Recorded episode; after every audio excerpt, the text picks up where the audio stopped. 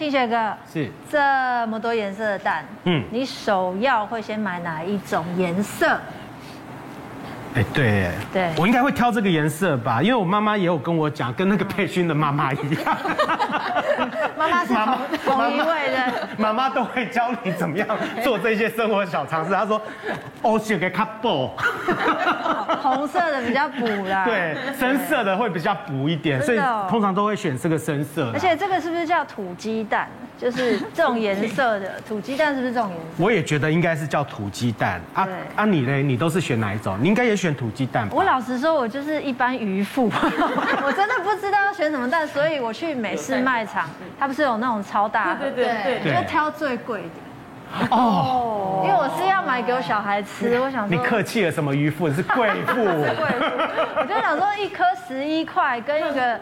跟一个十三块的或什么，我就买那个十三块的。每次卖场有卖到那么贵吗？一颗蛋现在要到十三块？有，也十一块多啦。我的意思是说，比价的话，我会买比较贵的那个。有现在，可是它现在有特卖哦，七块钱一颗，跟你一样的。蛋荒怎么可能还特卖？没有，它就卖到七块钱一颗。所以我就说，有时候我在想，说是不是饥饿行销？可是你知道吗？我们一般在一般的超市里面看的时候，通常都是。褐色的蛋的价格会高过于白色的蛋的价格。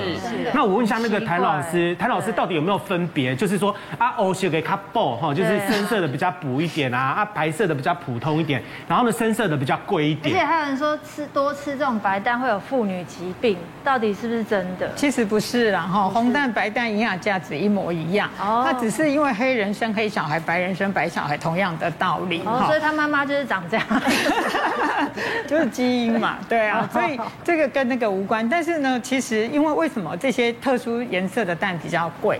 事实上就是因为它的品，它的数量少，那物以稀为贵，所以数量少的东西当然就比较贵。但是如果以营养价值来看，其实是一样的。所以煎蛋的时候可以加盐。哦，对啊，我觉得这个我最常被人家留言的哈，就是说那个。煮蛋煎蛋能不能加盐？哈，其实它这个是说哦，蛋有乳酸菌，加了盐之后会产生什么有毒的氯气啊等等。其实没有，蛋没有乳酸菌，所以你要加盐加酱油，你自在就好。那其实呢，最常被问到就是说蛋黄上面会有灰灰绿绿的，是不是有毒重金属？哈，其实我们实验室呢，在大概十几二十年前做过很多蛋的这个实验。为什么？因为曾经就有一个周刊，他接到爆料说，哎，台湾的蛋有重金属。那这个周刊它也不是乱来的。他就从基隆一直买蛋买到了新竹，然后送到我们实验室检验。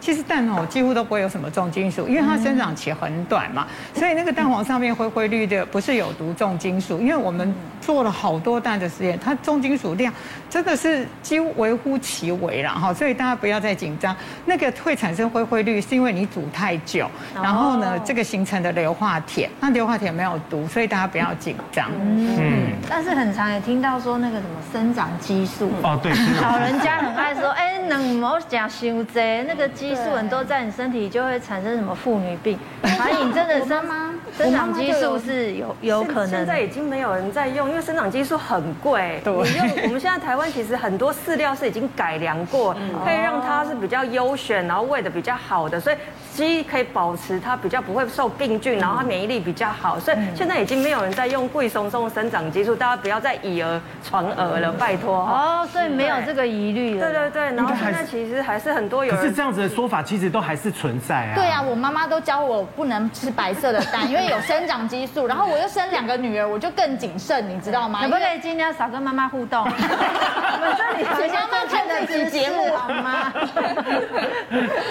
现在打破迷思啊，就是说生长激素很贵，卖蛋的人卖鸡不会用那个东西，然后呢蛋里面也不会有重金属的问污染的问题，所以也不会多吃就会什么妇女病。那一天最多可以吃几颗呢？其实哈，我们还是希望蛋白质来自豆、鱼、蛋、肉了哈，因为这个还是你均衡的摄取哈。嗯。但是呢，要讲一个美国曾经就是他们报道的案例，有一个八十八岁的人，他非常喜欢吃蛋，一天吃到二十五颗蛋，哈，他不吃别人，他只吃蛋，二十五颗。对对，但是呢，他的心脏血管呢？其实都是非常好的。哦，好，那他们美国也做过一些研究，其实很多人误以为吃蛋会增加胆固醇。对。然后呢，其实吃蛋不会增加你的胆固醇，因为百分之七十的胆固醇是人体自己制造，百分之三十才是吃进来。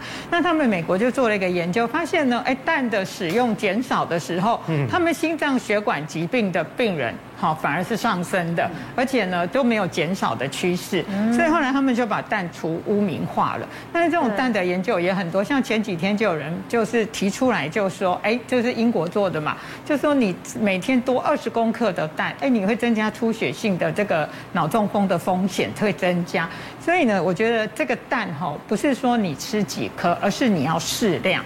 你的蛋白质还是来自豆鱼蛋肉，那每个人所需要的这个蛋这个蛋白质的量不一样。像我以我来算，我一天大概要需要到六十公克的蛋白质。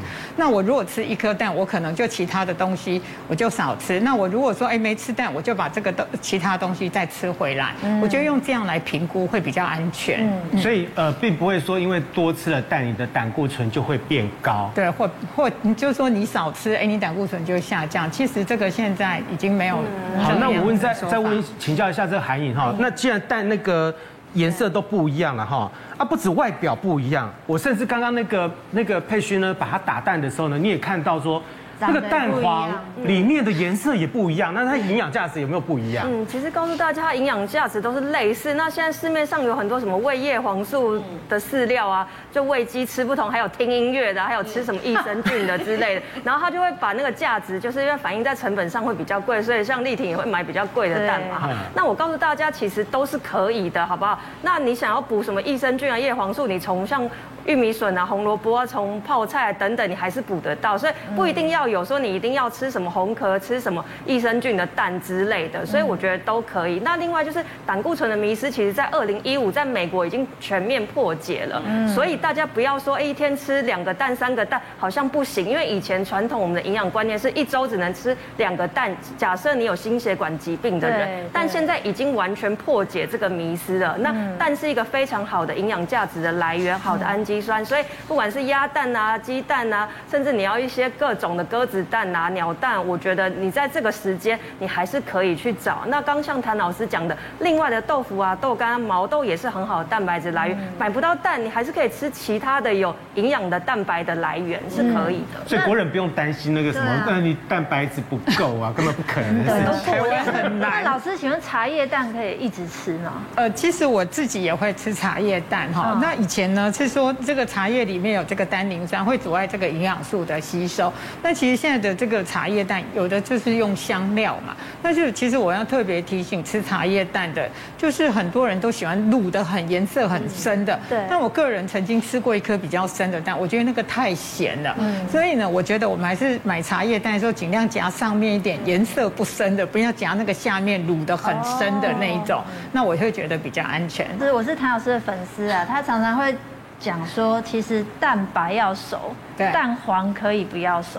是 OK 的，可是溏心蛋就是这个原则啊，所以其实是可以吃的吧？呃、其实是可以吃啊，但是尽量我们哈还是吃全熟的蛋啊哈。为什么呢？因为其实是因为蛋白质吸收率，因为蛋白的那个里面有一个蛋白质抑制酶。好，那如果说你把它煮熟它，你就破坏它是完整吸收的营养。但是生蛋你的蛋白没有很熟，说哎你的吸收率可能只有百分之四十左右，所以还是把它煮熟。那当然了，因为担心到有这个沙门氏菌啊、禽流感的问题。我还是建议蛋煮全熟。那其实溏心蛋的话，基本上它蛋白是整个都是熟的。嗯，对。其实我也蛮喜欢吃的。那说实在的，我们台湾的话，我们在吃蛋的时候，你说白蛋跟土鸡蛋吃起来，恭喜在哈，即便营养价值一样，奇怪，加起来恭喜不赶快了哈。其实我觉得就是在你饲料上给的，要不要愿意给啦哈？因为有些你看，像我说我表面那个养鸡场，它其实有分两边哦哈。一边的话，它给它吃，比如说加了一些红曲，那它出来的蛋黄就比较黄，比较饱满。那另外一种呢，就不给他吃，所以打起来就像刚刚佩轩打打的一样，佩娟打一下，它一个比较白，颜色就已经很正常。反正我吃蛋的原则哈，就第一个我不吃超过八颗啦，很多哎，很多哎，对，因为我姓王。我很怕，好冷的笑话。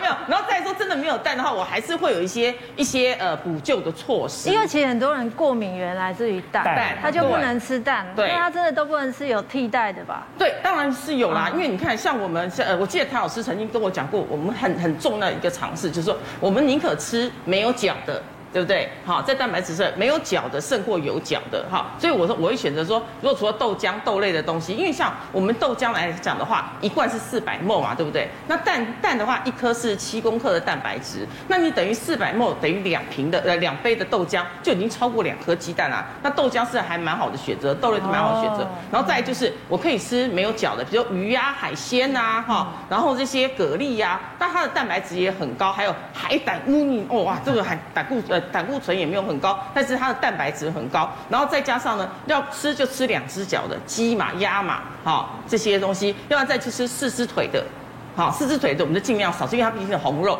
可是很妙哦。好，有一个学生，好他在台中某夜市旁边的一个一个大学，好那那个女生每餐只有五十块钱的这个这个预算，她就觉得好，那我要摄取蛋白质，那我每天就一块炸鸡排好了。他才二十三岁哦，二十呃不二十一岁，哪来的知识 啊？对对对，我就想哈，我蛋白质要吸收够，我就五十块钱，然后大炸鸡排很大，因为台中炸鸡排是不是豪叉炸鸡排都超大的？好，结果呢，大概吃了一年，他大肠癌第二期啊，对，这个是得不偿失，因为要吸收，哎，他就觉得说，因为我刚刚讲两只腿的就是鸡胸肉嘛，那炸鸡排是不是大部分以鸡胸肉为主？可是他觉得说这样子我又可以补充蛋白质，其实是错误的，因为它是油炸物，对，宁可吃食物的原型，但是以清蒸或者是以烤的为主，而不是以油炸为主。而且油炸营养价值会降低的，对，一样会啊会啊，油油炸会降低。不过现在大家都比较讲究轻食啦，对啦，那比较担心的就是说哦胆固醇过高这样哈，问一下韩颖了哈，